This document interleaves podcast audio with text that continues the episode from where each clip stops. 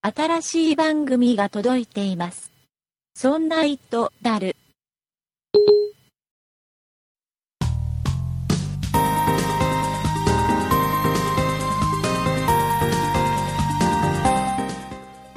そんな糸である第80回でございます。お送りいたしますのは竹内と、よ中井です。ろしくお願いいたします。よろしくお願いしますえ。ー酒井さん、80回、 80回ですね。ね。はい、続いたね節目を節目迎えだけどね、ました。続いたね。はい。ね、結構もう100回を目前としてますね。大丈夫かね。100回大丈夫までいけるのかな。ということで すかいや、なんかね、はい。あのー、80回って、なんか、これ何年やってるそんな糸である。ん3年くらいになるのかな。そんなにやってないです。 2年2年。私が、そんなプロジェクト入ってまだ3年経ってないんじゃな経いってない。じゃあ、やってないね、3年ね。やってない。やってないですね、はいあでもそんなもんで2年とかで80回いっちゃうんだですね。ちょうど2年かな、ねそうです、そうです。ね大体ね大体えっ、と年頭に始まったんだよ確か、そうなんですよ。そうちょうど2年前の。ねそういうのちゃんと調べてから喋り始めろよって話です はい。はい、えー、酒井さん話変えますえっ、とねもうオープニングでどうしても喋りたいことがあるんですよ今週はいっぱいあるんそですうね。あのねはい。ちょっと前にちょっと前数日前にテレビでやってて、なんあでしょのう。ね結局僕分かんなかったことが一つあるの はテレビでやってたことなんだけど、で、ちょっとリスナーの人にね、あの、説明してほしいなと思ってね。え、リスナーさん頼みうん。 あの、よく聞いてくださいね。はい。あの、さっきのモンティホール問題って知ってます何ですかモンティ・パイソンとかじゃなくいてや、あのね、なんかね、数学的なものらしいんですけど、はい。えーじゃあちょっと今、じゃあ酒井さんに、はい。えー説明をします。その問題を出しますね。はい。はえい。っと、1番と2番と3番の扉があります。はい。で、えっと、この扉の裏には、うん。えー、1つには、えー景品があります。はい。で、あとの2つには、外れという印で、ヤギが置いてあります。ヤギうん、 2匹いるんですそうそかう。これ、ある、なんかね、テレビ番組の、はいなん。かプレゼントコーナーかなんかのあ、企画かなんかな、みたいなのね。で、えっと、要は3つのうちから当たりを選んだらもらえるよ、みたいな感じのものらしいんだ。うん。えーで1番と2番と3番の扉がありますとはい。で、え2つにはヤギがいて、うん1つには当たりの景品がありますとうんうんで、えっとまず酒井さん例えば何番選びますか、じゃあ2番を選びま2す。番を選びます、はいしたら僕は1番と3番余ってるじゃないですかそうですね。 1番と3番のうちヤギの入っている方どっちか必ずヤギは絶対入るじゃないですかうんうん。ね、1番と3番のうちヤギの入ってる方、えー例えば3番にヤギが入ってるとします、うんえー3番を開けます、はいで3番場外になりますねはい。ヤギがいた。そうすると1番と2番のどちらかが景品が入ってるってことになるじゃないですか2分の1の確率。でそこですよ今2分の1の確率って簡単に言っちゃいましたけどはい。ここで僕が質問するんです酒井さんにん今酒井さん最初に2番を選びましはい。た、え1番もまだ開いてません空いてない。酒井さんはそのまま2番にしますかそれとも1番に変えますか、終始貫徹です。2番にします。えー、どうしてですかずるいから。ずるいから。変えたらずるいでから。ね、これを、はいあ。の、ある、えーこれ雑誌でね、なんかね、いろんな相談事を受けてる、なんかうん女の人がいて、その人に、えっ、と、ある人が、この、あの、ゲームはうん、変えた方がいいんですかそれとも変えない方がいいんですかと。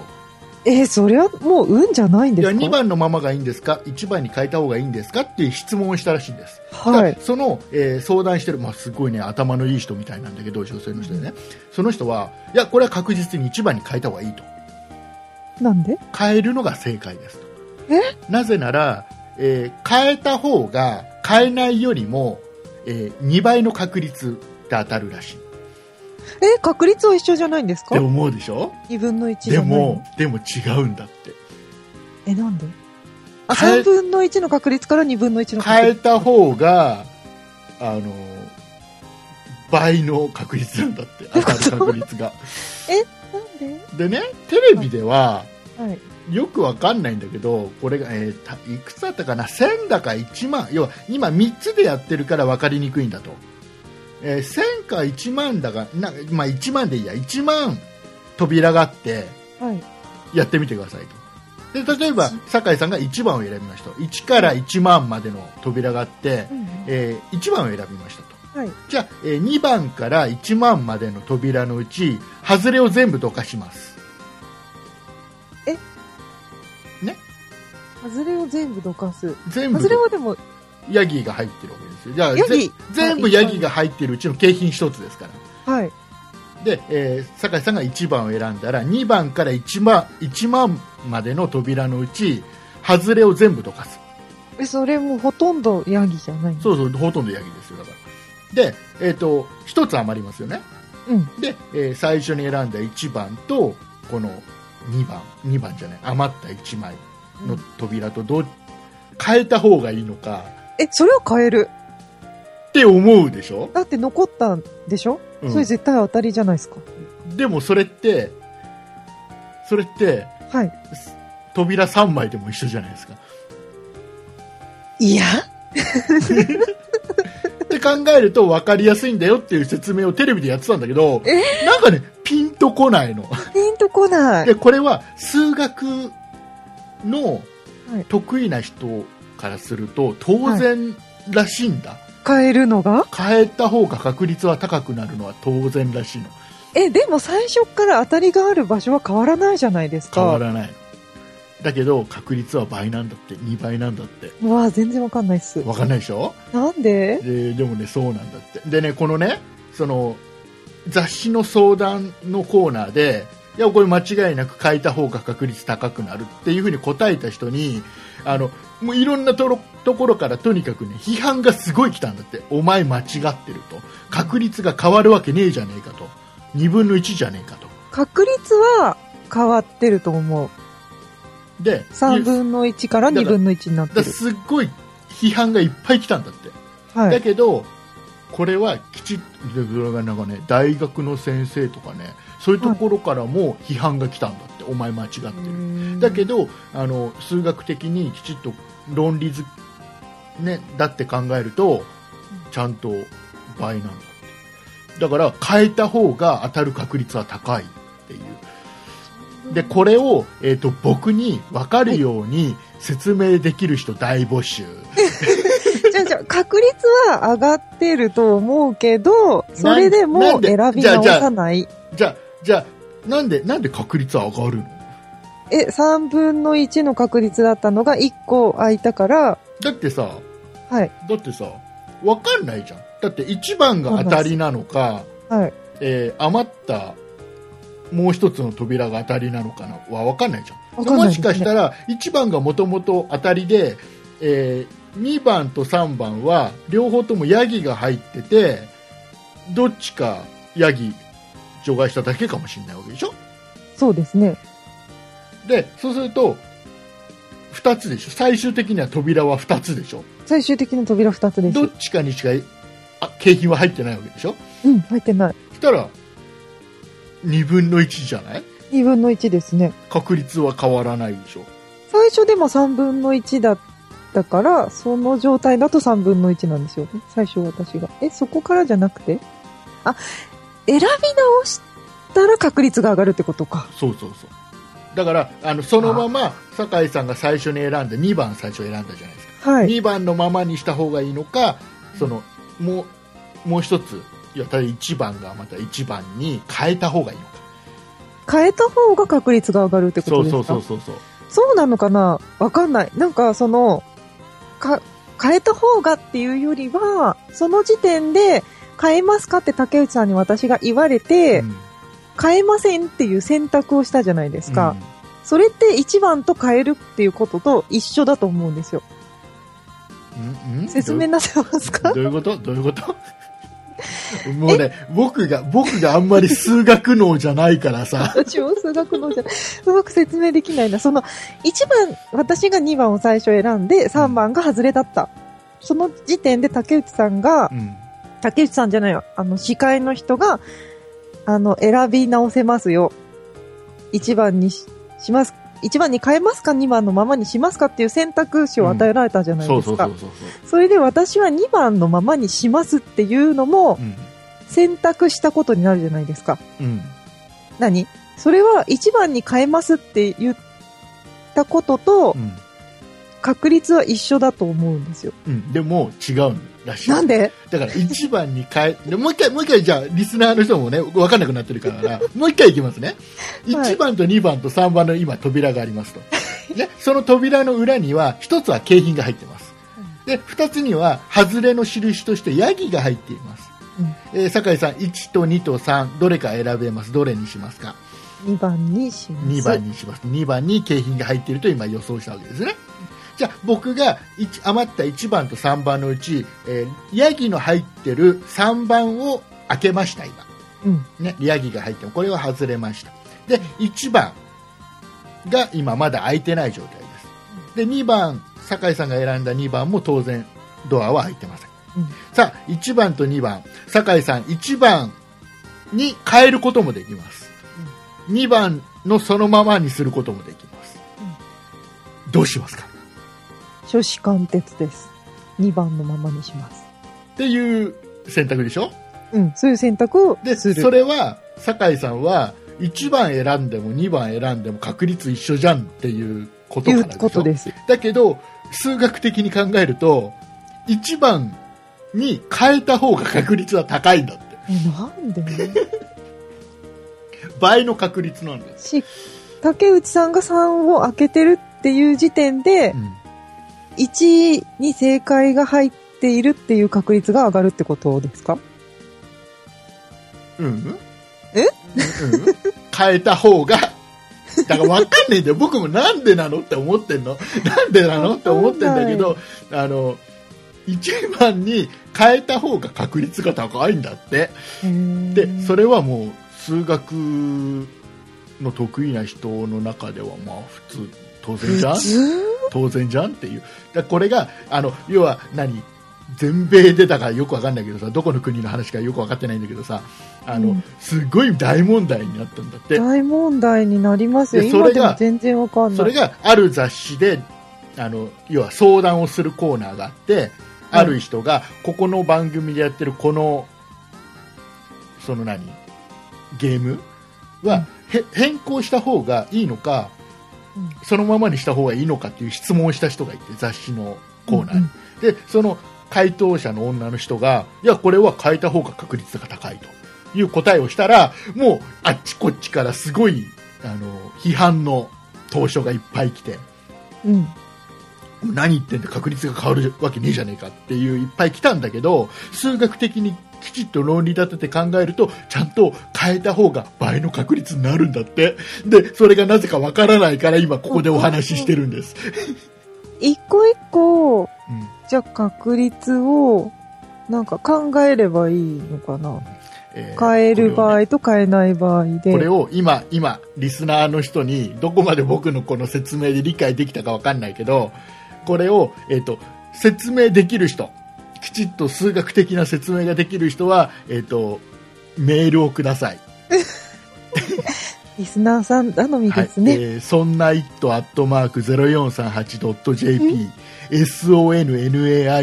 ットマーク数字の 0438.jp でございますので、えーはいメールをください。そして、酒井さんは来週までなぜそれが倍の確率になるかを考えておいてください。 ちょっと計算してみますよ、はいじゃあ。えーいうことで、えっ、と、ややこしい話をしてしまいましたので、 本編では柔らかいお話をしたいと思いますので、はい。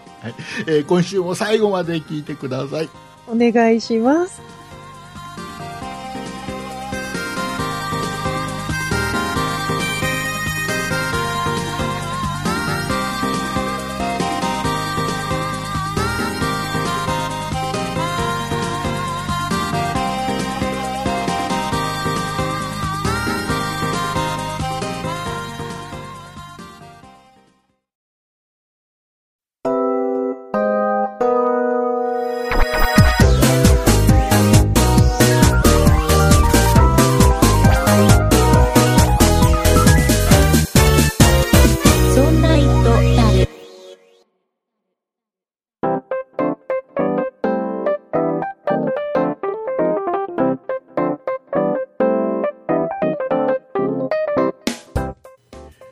ということで、酒井さん、はいはいはい。えっとね、オープニングで喋ったやつなんだけど ね、これテレビでやってて、はい。さっきも話したように、この、この、数を多くして考えると、ほら、わかるでしょみたいな説明をね、うん。数学の先生がやってるのよ。あ、数学の先生がやってるんそですう。ね。で、それを、あのね、その、芸能人が何人かいて、こう深川亮さん。うんあの人も頭はいいんですよ。頭いい芸人頭いでいすよねん。で、深川亮さんだけが、おうなるほどって言ってるの。嫌だ。ね。だけど、テレビの前で見てる僕と僕の嫁は、はぁなのわかんなだいけです。ど、だけど、ちょっと、深川亮に負けたのがちょっと悔しい感じもあっでても、深川亮は頭いい枠です よ。頭いいけど、キャラ的にちょっと負けたくないじゃん。まあ、髪型とかね。えーいうことそうで、ですねまあ、よかったらくださいという。で、ええっ、と、今週ですよ、あ、はいねおはい。話ししなきゃいけないことがいっぱいありまして、ありますよえっ、。とですね、うんあの、だいたい1週間ぐらい前の話ですよ。はい。えーまあ、僕、実はね、ちょっとあの、この、僕のこのモヤモヤをはやす、話すためだけの意味合いで、他の番組で、ちょっと何が起きたかって話はしたんですけど、そうですね。この番私そ組れ聞きました。 この番組ではしてないので、はい。えー頭からお話しします。あ、ぜひお願いします。はい、えー竹内が使っております iPhone5S、えー1年ちょっと経ちまして、はい。えーと割れましたガラスがガええ、 バキバキに割れました落としちゃったんですよえね。っ、とねもう一度お話ししますとですね、はいえっ、とまあ大体ねうまあ何度も落としたことはあります iPhone をまあ、よくありますよ。そうだけどガラス割れたことないですはい。えーだけど、これね、なんだろうね、この縦に落ちるとうん割れるね、そうなんですわね。かんないんだけど、本当にね、あのえー、と iPhone を正面に向いて、左上の角のところから、スコーンって落ちたんですよ。うんで、。僕あのほらアピロスさんのさガラスの保護シートはい。を貼っていたのねそうですでね。そのガラスのシートはバキバキに割れました はい。あこれはアピロスさんのガラスのおかげで助かったかなと思ってアピロスさんのこのガラスを剥がしたら下もバキバキで した、うんそうなんですでね。フレームのところはねもう傷がいっちゃってて、もう大変だったんだけどあのー他にケースは何もしてなくて、もうねそ裸ので。その時はねもうね1年過ぎたからはい。傷ついてもいいやと思ってケースも全部外して裸で使ってたのバンパーも全部外したの1年過ぎた時点ではい。もう僕はもう傷ついてもいいんだと2年目突入だからいいんだといやだけどガラスが割割れていいとは一言も言っていないーそうですよね。で割れてもうねショックでねとりあえずとりあえずその何あのどこの家庭にも必ずあるね iPhone5S 用のあのフィルムのシートね保護シ必ートね、ずはないですよ。必ずあのどのご家庭ご家庭にもあると思うんですけなどいですけど。それをまあずこのバキバキのガラスの上から貼りましてと。はいはい。でどうにかバキバキなんだけどあの操作はできるうん。表示もされてそうなんでるし、あのなんか液晶が割れちゃってるわけではないからガラスが割れてるだけだからえなんか液漏れがしてる感じでもないし、すね。はい。なんか染み出てくるとかないんですそね。うそうとりあえずね操作もできるでここシート貼ったんで指も怪我することなく、ああ、はいまあ、。とりあえずはこれでだけどどうしようと僕はね悩んだのよはい。あのこんなね iPhone のガラスが割れる経験初めてなので、うん、そうなんですうね。んえー悩んではい。僕 iPhone5 を持っているぞとあ、そうですよ。 iPhone5 に SIM 挿してあとこの何数ヶ月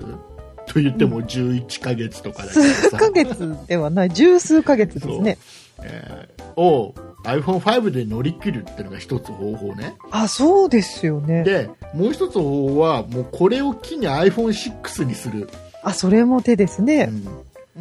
でいろいろ考えたのはい。で僕がね出した答え何ですか最終的に出した答えというのが、はい。えっと、修理をしましたおーアップル、純正えっとね、僕が、はい。えー実はね、これね、保険一切かけてないのね。私もかけてないです。ソフトバンクがやってる保険もかかってないし、ああのアップルケアみたいのも一切かけてないのあ。はいで、はい。まあ、当然保証もないし、うんえー修理代の軽減もないわけですよ、はい、そうですでね。そういう時に考えるのっていうのはもう安くどうにか修理できるものはないかとまあ、いろんなお店がやってますよね。でねもう一番最初ほら僕せっこい人だからはい。ね、えーなのであのアマゾンでねガラスだけを買うえ、そんなことできるん部です品がか売ってるのよえこれ液晶とガラスがこれ一体型になってるから液晶ごとでしか売ってないんだけど、ー、いいえー売ってるのそれもね意外と安いの4000円前後で売ってるんだよえ、でもそれ自分で買えるってことですかそうでねこれね世の中やねだまたね親切にできててねはい。あの YouTube って知ってるえ、知ってますよ。ねあなたのチューブですよ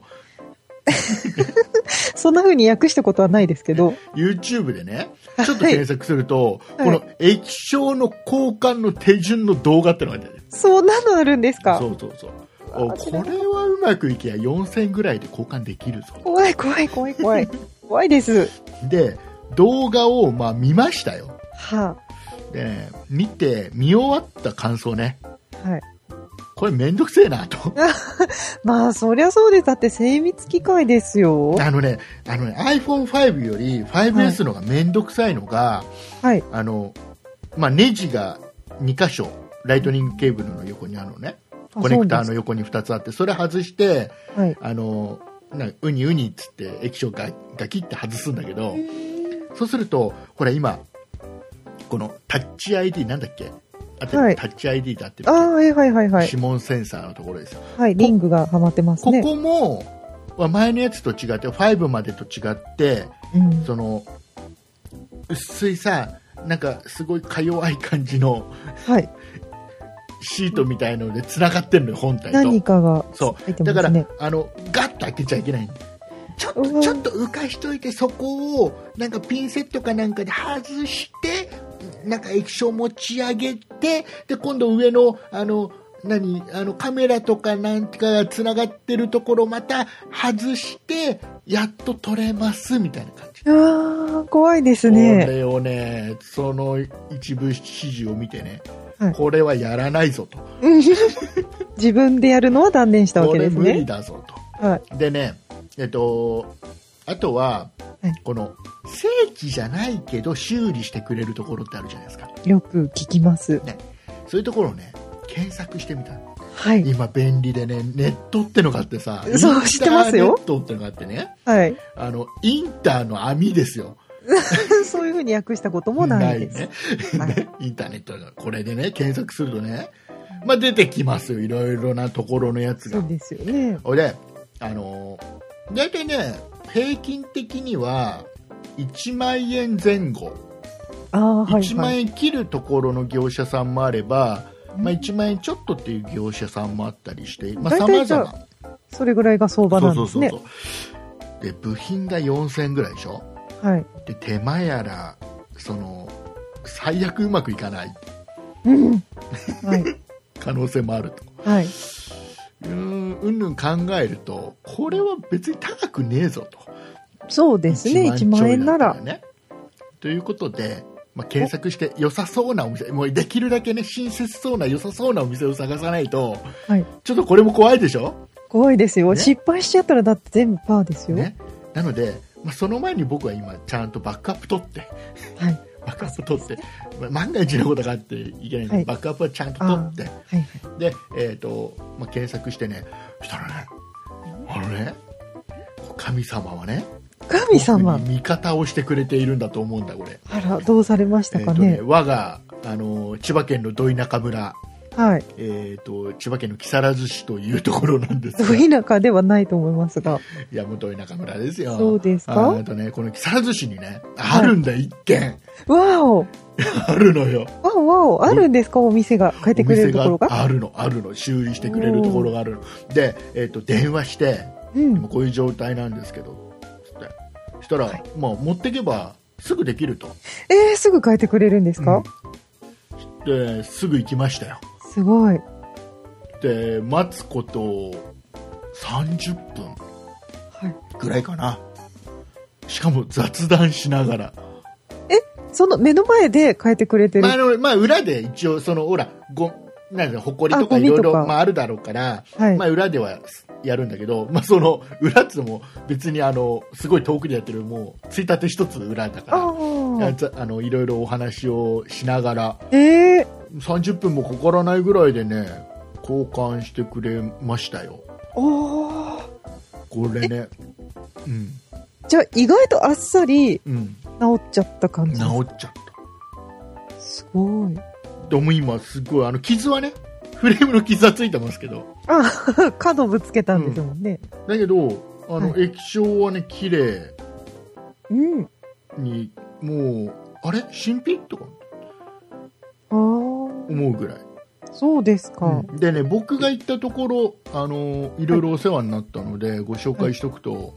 えーモモバループさんっていうところはい。モバループ木更津店、はいでえっ、とねもうこれねもうねすごくいいいい親切なおっちゃんが一人でねはい。やってるんだけどまあ丁寧ですわうーん。、でこれこここの人いろいろ話どこまでお話ししていいかわかんないんだけど、はい話してるとあの一応ねその方のこのお店のポリシーがあって、はいまあ、あのこれはまあこれね正規代理店で修理したわけじゃないから、まあ、あのその後の保証とかもしあっても対象外になっちゃうとは思うのね実際はねそうですねだけどあの一応ねそのポリシーとして例えばはいこれを、えっ、とアップルにしゅその後に何か違う目的で修理出したと時に、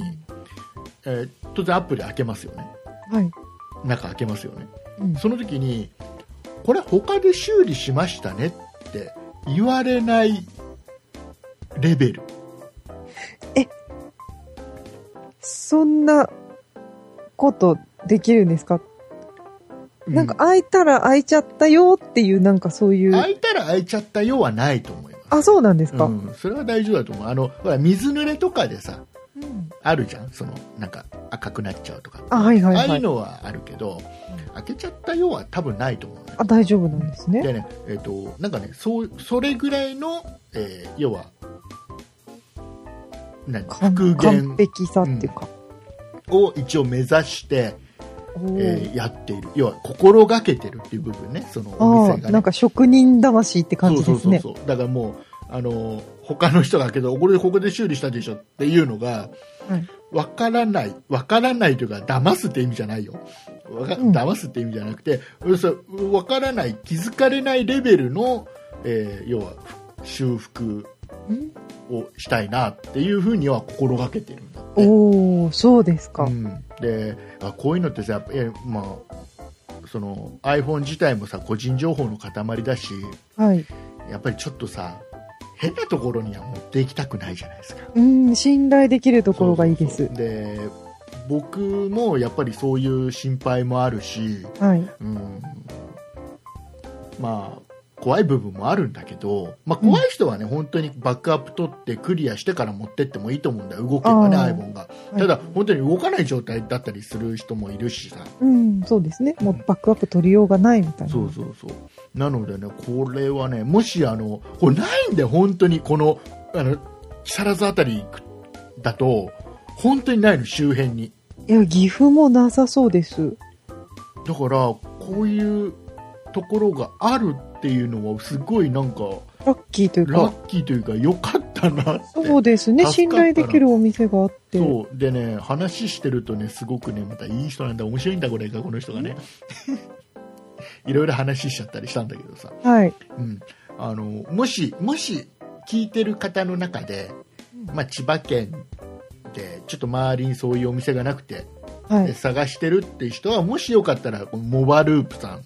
はい。モバループ木更津店って検索する出てくるので、はい。はい。はいえーよかったらあの問い合わせして見てもらえれば、いざって時にはうんいいですね。あの iPhone5 とかあと iPad とかも修理してくれたりねへーでねえっ、とあとは iPodTouch とか最近多いみたいね修理があ、そうですか。うんでちょっと古い機種とかだと部品がなくてちょっと取り寄せとかっていうのもあるみたいだかああ、ら時間がかかりますよってそこのとですね辺は一回連絡してからがいいと思いますけどああ、ちょ一応っとね一応電話番号だけ言っちゃおうかなあえどうぞーとねどうぞモバループ木更津店さんが0438985740です、えー基本不定期不定期じゃない不定休不定期で休不んじゃ定ダメ期にしか開かないと困りま すよ。不定休えー基本はねもう今ね休みほとんどないってああ、電もう話常に。そう、あのね、これもやっぱりお店の人が言ってたのが、いやっぱりね、僕みたいに液晶割れちゃったり、うん。困ってる人って、もうね、やっぱり切羽詰まって焦ってたりするそかうでら、すね、もうすぐ直したいそっうてなだりかますらね。電話かかってきたら、極力ね、すぐ直してあげるようにはしてるんだって、ああ、可え能な限りね。おじさんが一人でやってるお店って感じそうそう、まあ、おじさんって若いけどね。あそう お兄さんおが、兄さん、どちらかというとお兄さん。お兄さんがも一人でやってらっしゃる。一応ね営業時間が9時から19時で、えー、と土日祝日は12時から19時おうでございます電話をすれば、はい、まず電話した方がいいかもしれないですね、あ、そうですね。どういう症状か。はい、で修理した箇所には一応お店としては3ヶ月間保証をしてくれるみたいですよ、そうですか。はいえまあ、一番いいのはねあの言うまでもないですけどあのアップルケアとかあそういうの入ってる方は当然うん。アップルに持っていくのはベストですよ、そうです当ね。然、当然ベストそれはもう大前提ですよ、はい。はいえーですけど、そういうのも入ってないし、うん高い修理代払うのもあれだし、まあ、あとはとりあえず治ってくれればいいやと、うん。まあ、あと1年ぐらいだし。そうそうそう、はいい、う感じの方、できるだけ安く修理代済ましたいっていう方はね、えー相談してみるのも一つの手、まあいろんなそうですねん方法があるうちの一つの手かなと思いますので。はい。えーよかったら、えーまあ、僕がん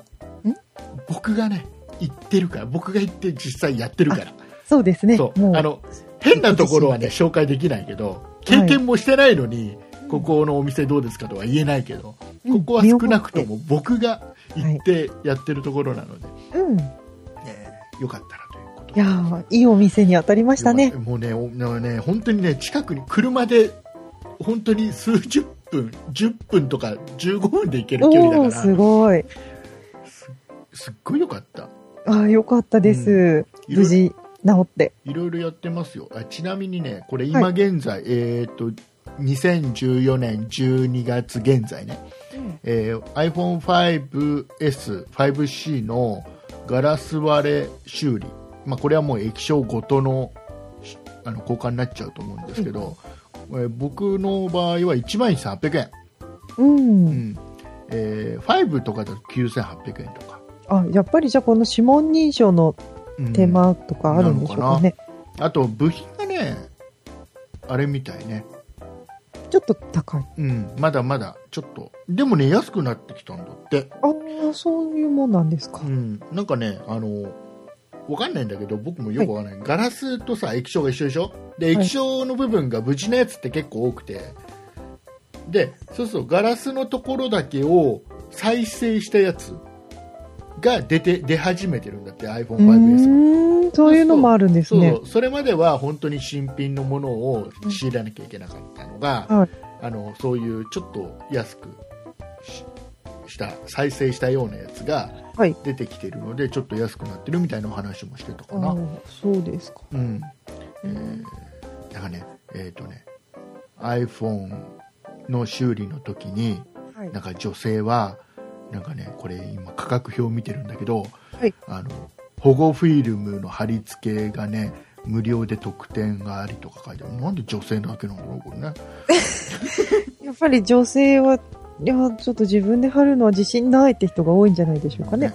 えーあとあの iPhone、えー iPad とか iPad mini の修理ってなかなかやってるとこないみたいですから、ああ、そうですか。うんえーよかったらということでいいですね。はい、えーいうことでもう、はいとりあえず無事でうん、よかったです。 懲りずに裸で使ってますけど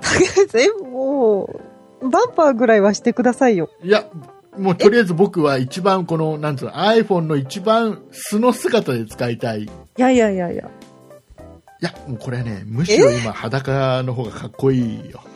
こいいのはわかりますけど、うんあのねせっかく直していただいたんいでやすね、から、バンパーとかケースをつけるの最初の1年。最後の1ヶ月ぐらいかな、裸で使うのは。いや、僕は、怖いよ いー。や、これもういいですよ。落として。いやで、ほら、僕ほら、落としてもほら。また割れてもまた持ってい けば。 1万円かかるんですから。ししょうそれはしょうがない。それはしょうがなょい。うがないです。それは仕方がない。いやいや、気をつけてください。気をつけましょう。皆さんも気をつけてくださ本い当。ですね、皆さんも。ほら、これからさ、ほら、ちょっと、あれじゃん、手袋をしてる時期だったりさ、ああ、滑りそうですす。るじゃん、ちょっとそうすると滑って落とすなんてことがあると思うんで、僕もね、これ落としたのが、はいえっと、持ってて落としたんじゃないのよ。うんえっとね、カバンからく車からあいろんな荷物をいっぱい下ろさなきゃいけなくていろいろ持った時に iPhone がなんか手から外れたんだよねポロッと。そああ、ありますう、うね。ん、まあダメもうねショックだったよ ショックですよ、それは。ということでまあとりあえずは今、まあ、もう今治ったからお話しできるようなもんだから そうですね、まはだい治ってなかったらね、泣いてますよ。はいはということでございましてい。よかったです。はい、えーエンディングに行きたいと思いますはい。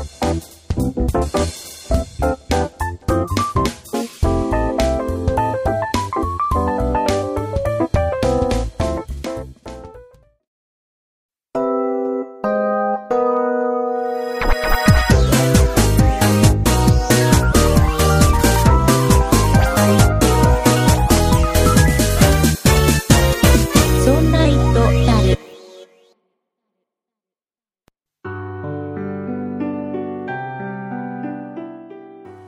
エンディングでございますはーい。お疲れ様でございましおた。疲れ様でした。えっ、ー、とね、はい。本当はもう一個喋りたいことがああっったたんですあかったんですよ。はいちょ。っと買い物をしまして、あー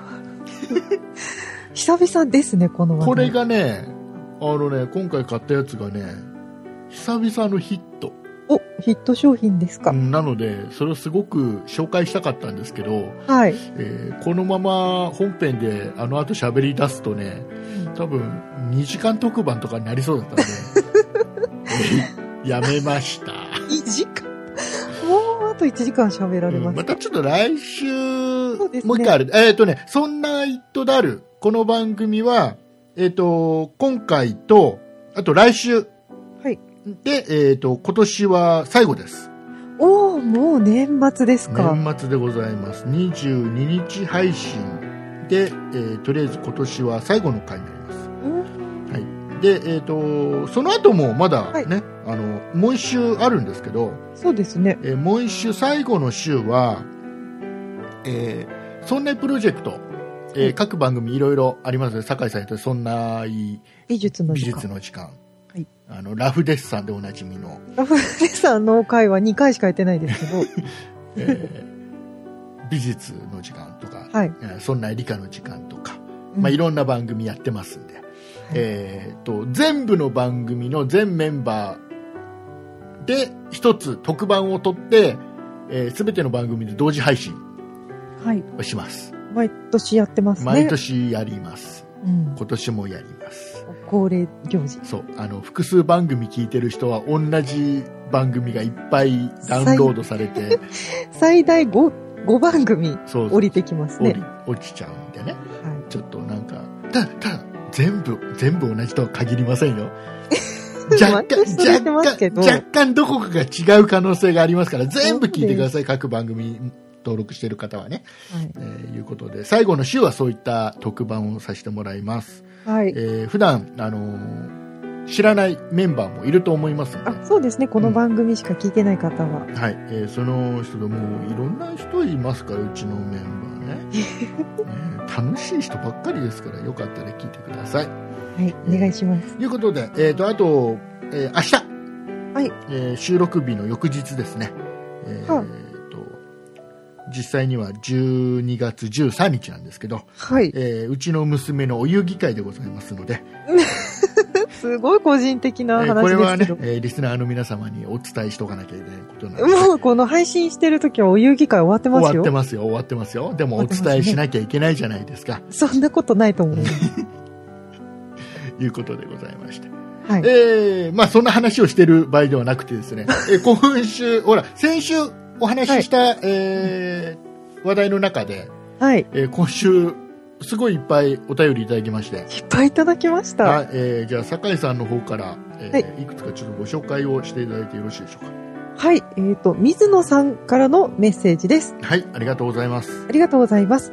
竹内さん、酒井さん、こんにちは。そんな IT は竹内さんが初代 iPad を購入した頃から聞き始め、いつも情報をもらう立場でしたが、今回僕にも答えられる内容があったのでメールをすることにしました。iPad が気温が低いと充電できなくなる、充電が遅くなる症状は僕の iPad2 にも同じ現象が起こります。改善のためにいろいろ試した結果、電気毛布などの電熱製品は熱くなりすぎるので、もっぱら僕は充電前にお腹に直接当てて iPad を温めてから充電をしています。だいたい最初は冷たいのですが、体の熱を吸収して iPad に冷たさを感じなくなったら、タオルに包んで充電をします。これでバッチリ。春先に平均気温が上がれば、また何もしなくても充電ができます。酒井さんにぜひ試してもらいたいですというメッセージをいただきました。はい、ありがとうございます。ありがとうございます。えーじゃあ、酒井さんね、お腹にお腹に直接当てるの。冷たそうです ね。冷たいでしょうね。ガラスですから ね。ガラスか、もしくは、ほら、アルミかなんかではい しょ、そ。別の塊ですけれども。えー まあ、冷たいよ ね。ね、体が冷えそうですけど、こうやって、ほら、やっぱり充電できなくなるって書いてありいまや、すよ。だから、これはね、違う、これはほら、iPad2 の話だから。いやいや、で、あの、今回すごくたくさんメッセージをいただきまいしただてき、ました、本当いただきました。はい、ありえがっとうございますと、他にもですね、玉吉さんと翔太さん、山にゃんさん、札幌マーシンさん、そして T2 野菜とさんはい。からメッセージいただきましたけれども、ありがとうございますその中に iPad2 だけでなくてう、ん MacBook Pro も MacBook Air も寒いと充電できないあ症だ状からそれはが出てて MacBook Pro とか MacBook Air の話でしょ iPad2 はだから水野さんです。それは iPad2 の話でしょ私は iPad3 ですだけからど、違3は違うんだなわないですよ。いやでもそんなにあれなのかな寒いとできないって、竹内さんは多分、うんだなんか断熱材が入ってるいいお家に住んでるんですよ断熱材は入ってないの入ってない。あそうなのあのね、うん私の家の話をするの。家のだあの何あのあわかったわかったあの壁に寄っかかるとちょっとキンキラキラキラなやつがつくやつ だですか違う。そうい違う違ううやつだえ何あのね、うあの、あの、なんか、こうやって触ると、えポロポロポロポロって取れるタイプの違い。ますよ コンクリート打ちっぱなしなんですよ。おうで、外側も、あ内側もの、コンクリト。ートなの。何それはね、うちはすごいデザイン的にかっこいいんだぜってい 話をしているの。ねなんかデ、デザイナーズなんちゃかみたいな。そうです。そうだけど。じゃあそれがもう本当にね、夏暑いし、冬寒いしで、あおすすめできない。あのね、僕ね、僕ね、過去にね、はい。半年だけ、本当に短い時間、半年間だけ不動産屋にいた時がある。いろいろやってますねね、竹内さそんの時に、はい。あのやっぱねあのやっぱりデザイナーの人が作った家で本当に打ちっぱなしでコンクリート打ちっぱなしで、でまたねあの屋根もなんか吹き抜けっぽい感じでさうちですね、そういうの。その家がね全く売れないで、暖房効かないんですだよ。もうね電気代がかかってかかってしょうがないって言ってた、はい。空気温めてもう、どんどん冷めちゃう。ああの、おすすめできませーおん。すすめできるなんかでもあれなんじゃないのそのほら打ちっぱなしはその内側になんか壁作りゃいいんじゃねえのそう、狭くなるじゃない ですか。狭くはなるけどさ狭くはなるけどあれだ、iPad は充電できるようになるんじゃない、そのためにうん、改装するんですそかうそういいです、お腹で温めおます。腹お腹でお腹かもしくはお尻でお願いしますあ、わかりましたど。ちらかでお願いします はい。えいうことでえー、他たくさんお便りいただきまして全部紹介できなくて申し訳ございませんで申しした訳ございません。えーまたくださいいろいろくだもう今日ほらオープニングで言はいっ。たやつをもうそろそろ皆さん忘れてませんか大丈そ夫うでですしたか。モンねティなんとかさん。えーもうちゃんと説明してください僕に モンモンモンティなんたかさんだっけなんだっけ覚えてない忘れちゃった。なんかそんなやつですよ。はいえーぜひあのくださいよろしくお願いします。それ以外にもなんかあのほらこんな話してくださいとか、あとあほらえっ、と来週、えー再来ん来週で最後か。来週来で。週が最後の配信なんで、はいえっ、とほらそんな糸だる、えー今年いっぱいいろいろ配信喋ってきましたけど、これが一番面白かったよとかさ。ああ、そういう一ので年も、通してね。うんいいんでね、えーぜひ、多分来週はどうせあれですよ、え1年のなんか振り返りみたいなことやります よ、え、竹内さんが買った商品。まあ、まあこれは、まあ、あのし紹介するけどさ、でもなんか するんですなんか振り返りますよ、きっと。あ、そうですね。うんそう言ってるとやんうなんいやでんす。ないんだよね。酒井さんにとって、はいあの今年1年のアップル、アップルでちょっと絞絞ったところで、はい。えー今年1年、アップルってどんな年でしたえ、アップルウォッチ。アップルウォッチの年でしたそうですねも。うやっと出るかっていう感ああそうなの僕はアはいップル、今年1年に限ってアップルで言うとがっかりな年だったんだよねじ。うーん、まあ、竹内さん、唯一今年はお買い物してないんじゃないですそうかあのーほら iPhone6、えー6と6プラスは結局買ってないじゃないですかそうですね。でほら iOS がバージョンアップすれば不具合が多かったり、うん。えーなんか思ったような iPad が出てこなかったり、ねまあ、そうでしたアねップ。ルウォッチも、うーん、うーんって感じだったので、僕の中でまはあね、。そうね。すっげえ、絶対欲しいって感じじゃなかった。まあ、でこいれらないこれってね、かな僕のアップル熱が冷めたわけでもないと思うんだ、多分。まあ、多くの人が期待うん外れって思ってるかもしれないで、ね多分その iOS に関してはいろいろ不具合等が出てて、それで、えーなんかね、あの、困っちゃってる人多かったと思うんで、はいそれに関してはね、本当にがっかりしちゃった人、今までほらなかったじゃん、そこまでひどいことが。まあ、そこまではなかったですうね。んなので、はいうんちょっとがっかりな1年だったので、来年のアプリにすごく期待して ます。いや、はないんかね、驚きが欲しいんだ、もっと。そうですだねっ。てアプローチだってさ、はい散々さ他がやり尽くしちゃった後に出てきた感じもあるでしょうん、まあ、いろんなとこでもう出てる感じですか、だからね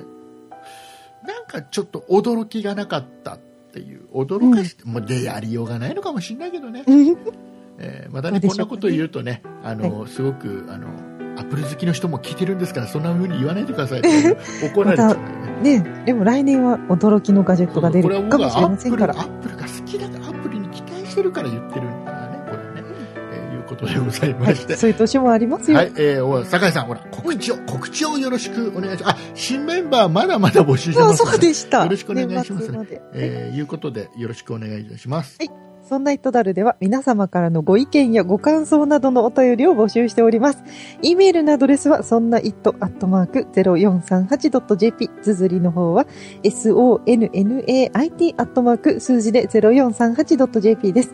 また、そんないプロジェクトではツイッターをやっております。ツイッターのアカウントはそんない p、sonnaip です。こちらのアカウントでは、そんないプロジェクトの配信情報などをつぶやいております。ツイッターをやっていて、まだそんないプロジェクトをフォローしてない方は、ぜひぜひフォローをお願いいたします。そして、そんないプロジェクトには公式ホームページがございます。ホームページの URL は、そんない .com、